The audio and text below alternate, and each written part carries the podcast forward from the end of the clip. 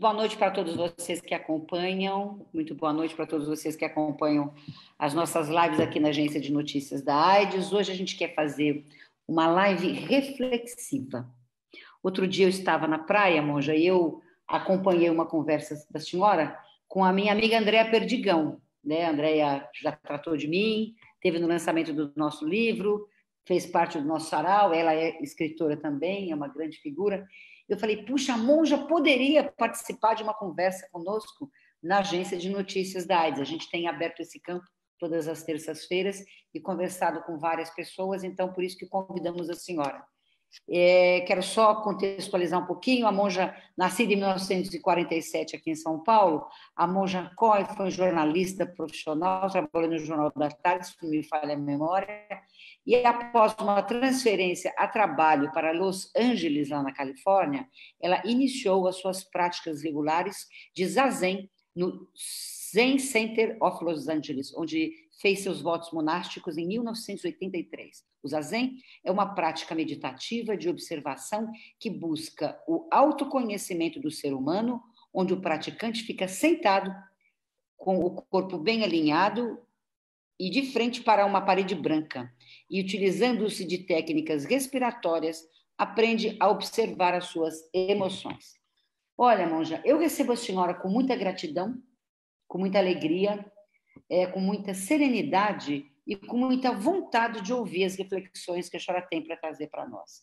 Já o mundo, Monja Coin, recebe a gente, nos recebe hoje em meio a uma pandemia ímpar né, na história da humanidade, que registra 18,3 milhões de casos de Covid-19, 695 mil mortes ou passagens, como a senhora escolher. No nosso Brasil, nós temos 2.759 mil casos e 95 mil, 95.078 mortes. Além disso, monja, o mundo nos recebe ainda com uma explosão lá em Beirute, na capital do Líbano, que deixou 78 mortes e 4 mil feridos.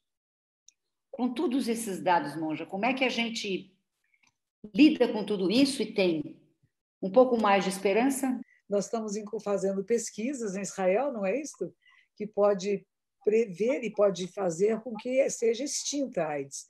Então, nós temos aí um processo grande. Se, ao mesmo tempo, coisas muito errôneas estão acontecendo, muitos prejudiciais à saúde e à vida humana, existem pesquisas que podem libertar e trazer melhor saúde para o ser humano. Nós sempre temos que olhar os dois lados da moeda. Claro, foi medonho hoje. Eu estava vendo agora na televisão o que aconteceu lá no Líbano, em Beirut, né? E que ninguém sabe exatamente se foi por acaso, se foi de propósito, mas enfim, uma explosão gravíssima, né? Faz, fiquei me lembrando de Hiroshima, porque é exatamente fez o mesmo cogumelo que fez em Hiroshima. Hiroshima nós vamos agora no, no dia 6, agora quinta-feira, vai ser 75 anos da bomba de Hiroshima. E veja só que nós ainda parece que aprendemos pouco, né? A gente está vendo essa pandemia, todos os, os, grupos médicos pedindo às pessoas fiquem em casa, andem de máscara, mantenham distanciamento social e as pessoas não conseguem. Muitas pessoas estão fazendo festas. Se fosse só adolescentes, a gente até podia entender, mas tem adultos que agem feito crianças e estão se reunindo, fazendo festa, porque não aguenta ficar sozinho, porque precisa sair. A gente entende que tem um aspecto psicológico, emocional de cada um de nós que é único que não é o mesmo, né? Mas nós temos também que respeitar, não contaminar outras pessoas, nem sermos contaminados. E vem essa bomba agora lá, aqui no Brasil também, a questão das matas que estão pegando fogo, o desmatamento que tinha se a proposta que era em dois, três anos acabar com 90% do desmatamento, e agora estão chegando à conclusão que não é possível e querem diminuir esse número. Então, nós estamos vendo que se existem seres humanos bons, que existem pesquisas boas, que existe um grupo de pessoas que está pensando no bem coletivo, existem também alguns que não estão nessa jornada. E estamos juntos nesse mesmo planeta Terra. E estamos atravessando juntas esta pandemia, que eu digo, ela nos atravessa, ela nos corta, ela nos machuca mas não é porque ela nos corta e nos machuca que a nossa vida acaba e que a possibilidade de melhora termina. Nós sabemos que tudo que começa, inevitavelmente termina. Então, essa pandemia terá o seu fim. Nós ainda não estamos vendo, está longe disso, mas há pessoas que acham que já acabou. E é por isso que está aumentando a contaminação aqui no estado de São Paulo. Porque muita gente achou que já tinha acabado. Já passou, já passou do pico, agora vai baixar. Não, não vai baixar, não. Nós ainda estamos nesse pico. Estamos mantendo um altíssimo índice né, de contaminação e de mortes. Então, é hora do povo prestar atenção. É hora de. Eu sou muito amiga da doutora Glória Brunetti, que trabalha no Emílio Ribas. E lá no Emílio Ribas, ela foi a médica que conseguiu ter voluntariado lá. Era proibido. Né? Hospital de Doenças Infecto-Contagiosas, era proibido ter. E ela começou um projeto lindo, e eu fui uma das pessoas que ela me convidou para ensinar a respirar. Não só pacientes, como parentes de pacientes, acompanhantes, como o sistema médico-administrativo da enfermagem. Por quê? Porque a respiração nos coloca no eixo de equilíbrio. E é isso que eu tenho falado para todo mundo. Parece uma coisa tão complicada e pode ser simples.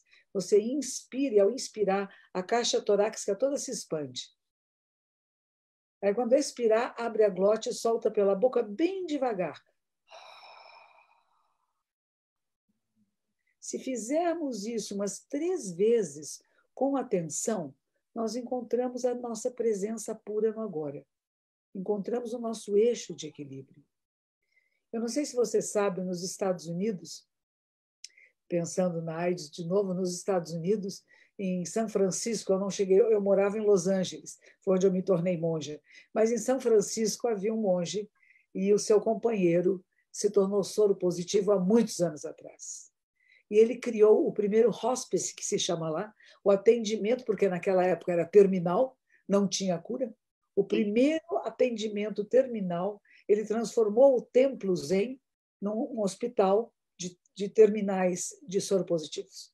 E, e acompanhou o seu companheiro até o fim e continua com uma jornada muito importante. E ele usa o livro tibetano dos mortos, porque naquela época todos morriam, né? Hoje nós não morremos mais, né? Hoje nós temos remédios, temos coquetéis, e até isso dizem que está melhorando muito, né? que vai ter grande melhora nos próximos anos. Então, tem coisas bonitas que o mundo faz. E tem coisas que nós não sabemos ainda lidar, né? Diga. É, doutora Glória é amiga nossa também, parceira da nossa agência. Não é linda? É. Ela é uma querida. Por que, que é tão difícil a gente ficar sozinho e ficar isolado, monja? É, nós gostamos de ter, porque não gostamos de olhar para nós, né? O que, o que é mais interessante é que se a pessoa olhar para si mesma, vai ver que aqui dentro existem inúmeros universos e inúmeros seres que nos habitam desde a nossa ancestralidade toda que habita em nós, como pessoas que encontramos, professores, amigos, livros que lemos, vídeos que vimos, filmes, tudo isso habita em nós, mas não estamos acostumados. Estamos acostumados a nos distrair, a não prestar atenção em você mesmo. Eu acho que chegou um momento que a gente pode utilizar esse, esse isolamento social para olhar um pouco para se conhecer eu digo mais íntimo que temos, que é o nosso corpo e a nossa mente, não conhecemos direito. E olha que oportunidade, ainda mais quem está em isolamento, tem que estar sozinho, olha para você. O que eu estou sentindo agora? Que emoção, que sentimento, que pensamento é este? E o que a gente pode perceber é que não tem nada fixo nem nada permanente. Está tudo fluindo o tempo todo. Inclusive a nossa mente, essas sinapses neurais, elas são incessantes, né? Elas não param nem um minuto. E aí você percebe que até esse instante que nós estamos vivendo agora, ele já passou. Na hora que a gente fala instante, já foi. Eu digo, nós somos a vida da Terra, do planeta. Estamos grudadinhos nela pela força da gravidade. Estamos girando junto com ela, em torno de si mesmo e em torno do Sol. A Terra não dá uma parada. Ela não diz antes era melhor. Ela não tem a nostalgia do passado e nem tem a ansiedade do futuro. É cada instante que está a nossa vida. E esta é a grande sabedoria. Está presente neste instante, como ele é. E o que, que você faz neste instante para que seja melhor? E é melhor não só para você. Como é que eu posso melhorar isto para o maior número de seres? Então, eu saio daquilo que possa ser o meu bem-estar pessoal para eu pensar o que eu posso utilizar minha vida, inteligência, capacidade, comunicação, para que muitos seres fiquem bem. E há pessoas muito aflitas, tem até pessoas que, que frequentam a comunidade, que a família teve que internar, tiveram surtos psicóticos de ficar muito preso sozinho em casa. Teve um senhor que parou de comer, ficou fraquíssimo, acabou morrendo. Tinha idade, ficou sozinho em casa e o, o restaurantezinho que ele costumava ir fechou e ele não sabia pedir pelo telefone. Todas essas coisas estão acontecendo. E, ao mesmo tempo, tem pessoas que estão ajudando aqueles que não sabem ler, que não sabem escrever, os povos indígenas, para requerer a ajuda do governo. Então, tem pessoas que estão se disponibilizando à solidariedade, a fazer o bem, tem alguns que estão roubando, querendo tirar vantagem disso, e tem alguns que estão sofrendo. E a gente tinha que dar um jeito de pôr isso tudo funcionando junto. Em vez de tirar vantagem disso, eu vou tirar vantagem se eu arranjar um emprego, uma profissão, uma ação que vai beneficiar outras pessoas e não prejudicar. Não é verdade? Pessoas dizem assim: ah, estou sem emprego. Eu falei: bom, os empregos estão mudando. Hoje em dia, o que é a maior fonte de renda? É venda online e delivery, entregas. Ah, mas eu não tenho carro, não tem importância, não tenho moto, não, não tenho bicicleta, carteira anda a pé. Se você quer trabalhar, você vai nas lojas, que agora quem, quem não está perdendo dinheiro é quem entrou em venda online. A Amazon, essa empresa Amazon, está fazendo fortunas, porque está todo mundo comprando online. Tem muita gente ganhando dinheiro honestamente, fazendo aquilo que ajuda a população no momento que não pode comer fora, no momento que não pode fazer compras, as pessoas que precisam de itens na sua casa, até de proteção, podem fazer isso online. E tem entregadores, e a empresa de embrulhos de papel está crescendo por causa disso. Então, em vez de só olhar a, a, a economia, como muitos têm feito, é negativa, está caindo, não. Tem fatores da, da economia que estão afundando, mas tem outras possibilidades, inclusive tecnologia. Né? O que eu aprendi de tecnologia nesses seis meses não é brincadeira. Né? Eu nunca tinha feito lives. De repente, a gente está aqui, né? aprende isso, aquilo, nossa. E isso é o mundo do futuro que é no presente, que é agora. E parece que nós fomos preparadas, você não pensa nisto? De repente surgiram os telefones celulares, primeiro os computadores nas casas, depois os telefones celulares. E aí começaram a ter programas online, de aulas online. Eu mesma gravei, acho que foi fim de 98, começo de 99, aulas que eu só dava presenciais online pela procura de pessoas de Portugal, do norte do Brasil, do sul do Brasil, gravamos uma aulinha que eu dava aqui para 20 pessoas, gravamos e disponibilizamos nas redes sociais. Nossa, tem muita gente atrás. Então, sem, que, sem pensar nisto, sem projetar e programar para o que está acontecendo, parece que o universo nos preparou. Eu tenho dois bisnetos que eu não posso ver, não posso encontrar, mas eu vejo pelo celular. Então, em vez de me lamentar que não posso encontrá-los, eu me alegro porque posso vê-los. Porque se isso acontecesse há 20 anos atrás, não íamos ter nada disso. Então, neste momento, nós temos tecnologia e temos meio de lidar até com a nossa solidão. Uma coisa é estar só e apreciar estar só, outra é sofrer por estar só. Até eu escrevi um livro dizendo: o sofrimento é opcional. A dor existe. Temos muitas dores de todos os tipos, mas é como se você levasse uma flechada da vida e, em vez de tirar a flecha e fazer a cura, fica pondo a flecha mais para dentro, põe outra flecha em cima e fica apertando com força, como eu sofro, como eu sou infeliz, comigo nunca dá certo. A gente tem que parar de fazer isso, parar de se vitimar e começar a atuar nesse mundo, para que seja melhor para você e para todos à sua volta. E para isso que eu falo de verdade, a chavezinha de ouro é respiração consciente. O pessoal não acredita, acha que é besteira, mas nós funcionamos respirando. A gente pode ficar sem comer, pode ficar sem beber, não pode ficar sem respirar. Lembra do Floyd? Nove minutos sem respirar, morreu. E até que foi bastante tempo, porque o homem deixava ele respirar um pouco, né? Porque senão morreria antes. Então a gente sabe, a respiração é muito importante e, e a gente pode respirar sem aparelho. A gente já só disso já devia agradecer e sentir o prazer de O ar entra e o ar sai. E todo o seu corpo respira. Não é só pulmão. É a gente pensar naqueles que estão sofrendo, que foram contaminados, os que, os que têm a Covid-19 no pulmão, é medonho. O pulmão fica duro. Ele não faz o movimento de expansão e retração, por isso fica sufocado. Outros, tem um aluno meu que teve na cabeça, ele teve uma, como é que se chama? É, trombose venosa cerebral. Começou dor de cabeça, dor de cabeça, dor de cabeça, trombose venosa cerebral. Por quê? Covid-19. Outros têm no rim, outros têm no coração. Ela pode pegar em qualquer lugar. E a gente tem que tomar cuidado. É isto, cuidado. Cuidado amoroso, respeitoso. Como é que a senhora está se cuidando? Como? A senhora é muito requisitada. Como é que a senhora está se cuidando? Ah, pois é, eu fico muito tempo sentada aqui na frente das telas, mas eu me cuido, eu não saio de jeito nenhum. Eu não saio. Eu tenho 73 anos, eu não posso sair, e eu tenho uma guardiã. Tem uma monja que é minha discípula, que mora comigo, e ela já teve trombose, tem asma, e ela diz: Nós duas não podemos sair daqui de jeito nenhum. Então tem um cadeado na porta. Quando der vontade de fugir, não pode, porque tem que abrir o cadeado. Então, estamos aqui em isolamento social, a gente pede coisas, por isso que eu digo delivery, né? Vem alimentos, tem um jovem que nos ajuda, que vai ao supermercado, traz comida, mas nós estamos em casa.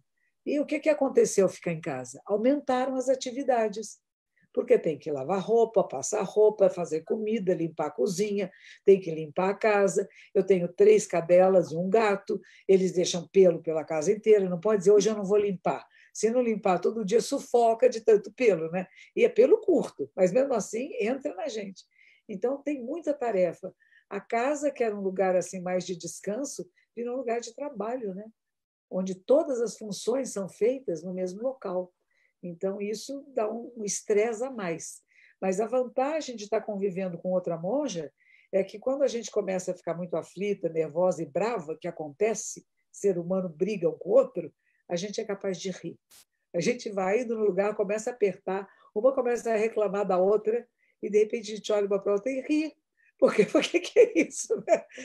brava porque não fechou a porta do armário. Mas deixa, eu vou lá e fecha a porta do armário e acabou. Importa.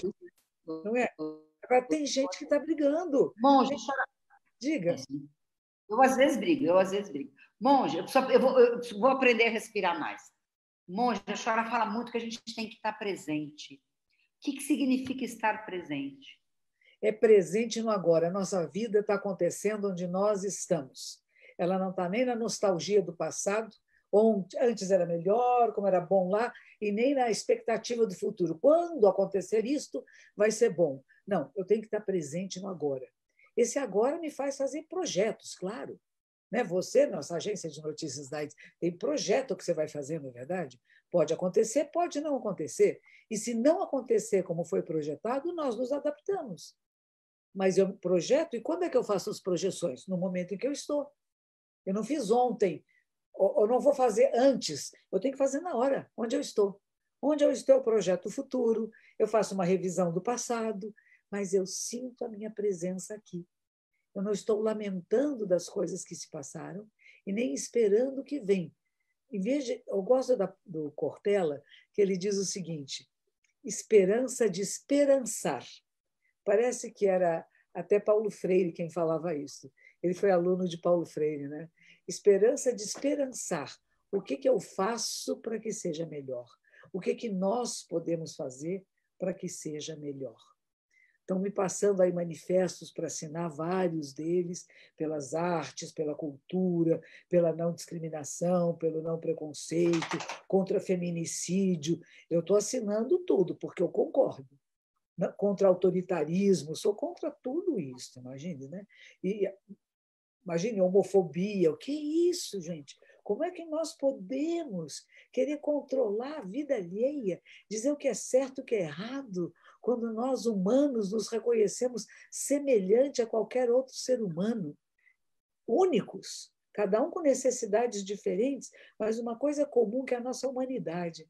E está em tempo da gente fazer essa humanidade funcionar. A doutora Glória me pediu para fazer uma live para o voluntariado Emílio Ribas, há um tempinho atrás, e ela disse assim para mim: Monja, fale que depois que teve a grande a, a peste, as grandes doenças que teve na Idade Média, o que surgiu depois? Foi o Renascimento e o Iluminismo.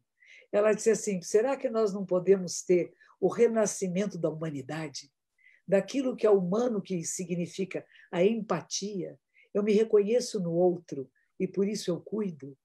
Não porque é um estranho a mim, mas é um semelhante a mim. Eu me reconheço nas necessidades. Por exemplo, agora, o que, o que aconteceu no Líbano? Os países estão oferecendo ajuda pela destruição que teve, pelas mortes, todos 4 mil pessoas morreram, 70 e tantos, né? 70 e tantos morreram, 4 mil estão machucadas, feridas. Né? No momento que tem a Covid-19, que os hospitais estão lotados. Então, é, é muito grave. Não é? E o que, que a gente faz com isso? Os países que têm condição vão dar apoio, mesmo que não seja amiguinho. Essa hora tem que ir além de, de, de ser amigo ou não ser amigo, de ser parceiro, de jogar no mesmo time. Só tem um time para jogar aqui. É o time da vida humana. O que nós podemos fazer para que a vida seja melhor para cada um de nós? Tem um amigo em O que Brasil... nós podemos Monja, o que, que nós podemos fazer para que a vida seja melhor para cada um de nós? Nós temos que começar conosco e com quem nos cerca. Neste momento da pandemia, é ficar em casa, isolamento social, se sair na rua, se proteger e distanciamento. Isso é a única coisa que todo mundo garante que funciona. Se ficarmos doentes, nós vamos ter lugar no hospital e vamos ter atendimento. E o atendimento não é o mesmo para todo mundo, porque nossos corpos são diferentes, nossas necessidades são diferentes. Emocionalmente, é a mesma coisa. Nós não somos iguais. Algumas pessoas vão fazer meditação, vão fazer yoga, vão respirar, outros vão correr em casa, fazer atividade física, outros vão ler, outros vão se envolver em projetos sociais. Em, de, vai recolher para fazer cestas básicas, para dar alimentos, para dar remédios para quem precisa. Então, nós temos que estar envolvidos em fazer o bem. E não é um bem para mim. Como é que eu posso fazer o bem para o maior número de pessoas? Onde é que eu me engajo? Com quem eu me conecto? Para que eu possa fazer da minha vida útil ao mundo nesse momento. Porque isso é a única maneira de nós atravessarmos essa pandemia com menos dor. Se eu souber que eu estou minimizando dor de alguém, se eu estou minimizando sofrimento de outras pessoas. Enquanto eu pensar só em mim, como é que eu vou ficar bem, eu não vou ficar bem. Eu nunca fico bem porque eu não estou separada. Eu não existo sem o outro. É o outro que me torna possível. É a vida que me torna possível. Por isso que eu falo muito, a gente hoje fala de, ah, não é de antropocentrismo, mas biocentrismo. A vida é o centro da vida. E nós temos que cuidar de todas as formas de vida para que a nossa vida humana seja possível. Fico imaginando o, o morceguinho. O morcego é um ser de uma sensibilidade incrível, né? Ele funciona o radar, não é isso? Ele manda um sonzinho para lá e volta. Imagine esses seres dentro de uma jaula, sabendo que vão ser mortos, que estado de instabilidade esse sistema se tornou. E nessa instabilidade, o vírus sai. Porque ela não está mais estável. Eles tinham um relacionamento muito bom. Quando esse, esse corpo vivo não está mais em harmonia, ele vai procurar um outro hospedeiro. Ele vai encontrar o quê? Seres humanos. E alguns seres humanos recebem muito bem, ficam parceiros, e nada acontece. E outros morrem, e têm mortes violentas e difíceis. E como nós não sabemos para quem é para quem, nós temos que cuidar e o cuidado que podemos. Eu falo sem parar, em todos os lugares que eu vou, eu falei: respira, esteja presente onde você está, tome decisões adequadas, tenha sabedoria, capacidade de ver em profundidade a realidade e atuar de forma decisiva. Envolva-se com algum grupo, ajude algumas pessoas, faça, se você tem meios financeiros, faça doações. Se você não tem meios financeiros, comece a convocar pessoas. Tem gente linda fazendo isso. Tem muitas pessoas fazendo campanhas para poder oferecer, como a, lá no voluntariado Emílio Ribas, né? Dá leite para as crianças, das cestas básicas. A doutora Glória está em plena atividade, né? atendendo pacientes e atendendo voluntariado, fazendo isso funcionar, principalmente crianças que são aidéticas, né, que são soro positivo e que famílias de, de soro positivo em que ela ajuda muito, né? E temos que fazer isso.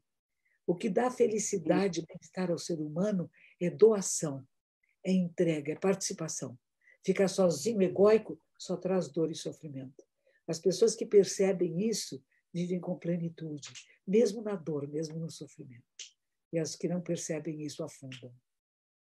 A senhora está contando para nós que um dos aprendizados da pandemia é a solidariedade. O que mais que nós estamos aprendendo com a pandemia, Monja? Somos uma só espécie, espécie humana é uma só, tem diferentes cores de pele, formatos de olhos e de nariz, mas somos uma única família humana. O que acontece do outro lado da Terra chega até nós e nós temos que cuidar de tudo. Temos que cuidar da Mãe Terra, Pachamama, a nossa casa comum, o nosso corpo comum. Não podemos deixá-la de lado, não podemos abusar dela. Não, não estamos aqui só para tirar para nós. Temos que retribuir, cuidar, cuidar dos povos indígenas, cuidar de todas as pessoas, cada uma delas é importante. Não tem uma que seja menos ou mais que a outra. Cada vida humana importa e nós temos que cuidar. Eu acho que é isso que a gente percebe, a solidariedade no sentido não só das coisas materiais, mas de oferecer meios hábeis, espirituais, psicológicos, de atravessar suas dificuldades e estar em paz, tá? tranquilo, e no meio de tudo isto, nós podemos encontrar um estado de tranquilidade que vai levar um raciocínio correto para tomar decisões acertadas. Uma só espécie. Vamos sair melhores daqui? Alguns de nós, sim. Alguns de nós vamos perceber que podemos viver com menos, que podemos ser mais solidários, que podemos usar mais transporte coletivo, que vamos tentar poluir menos. Você veja, quando tudo parou, o que aconteceu? A, a, a camada de ozônio fechou. Em Veneza, que é uma cidade imunda, os canais estavam limpos com peixes, com pássaros. Aqui em São Paulo, mesmo agora que as pessoas já estão voltando aí para cá e para lá, os pássaros estão mais próximos, as árvores estão mais verdes. A gente tem visto tanta coisa bonita, a natureza parece que canta e que nos encanta, porque também estamos mais sensíveis e percebemos que em isolamento somos capazes de nos conhecer melhor e conhecer quem mora perto de nós melhor. Que a gente saiba aprender com isso alguma coisa, que a gente possa sair daqui um pouco mais hábil a perceber que somos um só corpo, uma só vida e que vamos cuidar com afeto e respeito todos os seres. Estão me chamando, eu tenho que ir, Roseli. Desculpa. Tem que... Não, imagina, combinamos, né? Foi combinado, então eu vou, combin... eu, eu vou, eu vou respeitar o nosso horário para que a senhora venha de novo conversar conosco. Monge, a gente tem que todas as pessoas deixem apenas. A senhora fala tão bem, é tão gostoso ouvir a senhora falar. A gente tem pedido para que as pessoas que participam das nossas lives deixem uma palavra é, para que as pessoas que estejam nos ouvindo possam é, entender essa emoção de palavra. Eu vou deixar amor. O que, que a senhora deixa para nós? Cuidado. Nos vários sentidos. Cuidado e cuidado. O cuidado que abraça e que atenta. Obrigada. Foi um prazer, foi um prazer. Muito obrigada. Prazer, Gisele.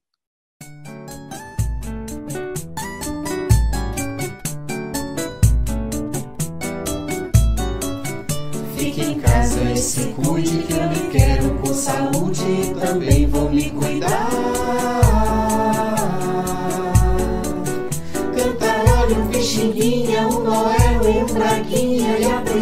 Princesinha do mar. Nunca perca esse sorriso, mas que nunca é preciso soltar a voz e cantar. Pra que todo mundo lembre que a vida segue sempre, tudo isso vai passar. Se anime, jogue cartas, veja um filme, mude as coisas de lugar.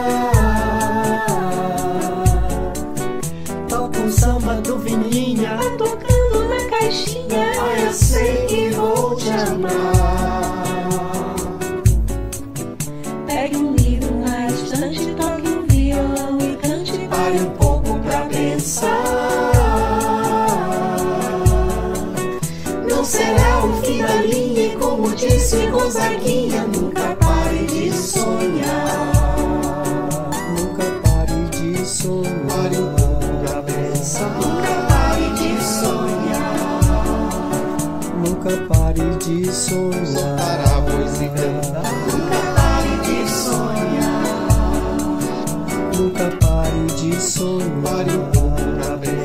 Nunca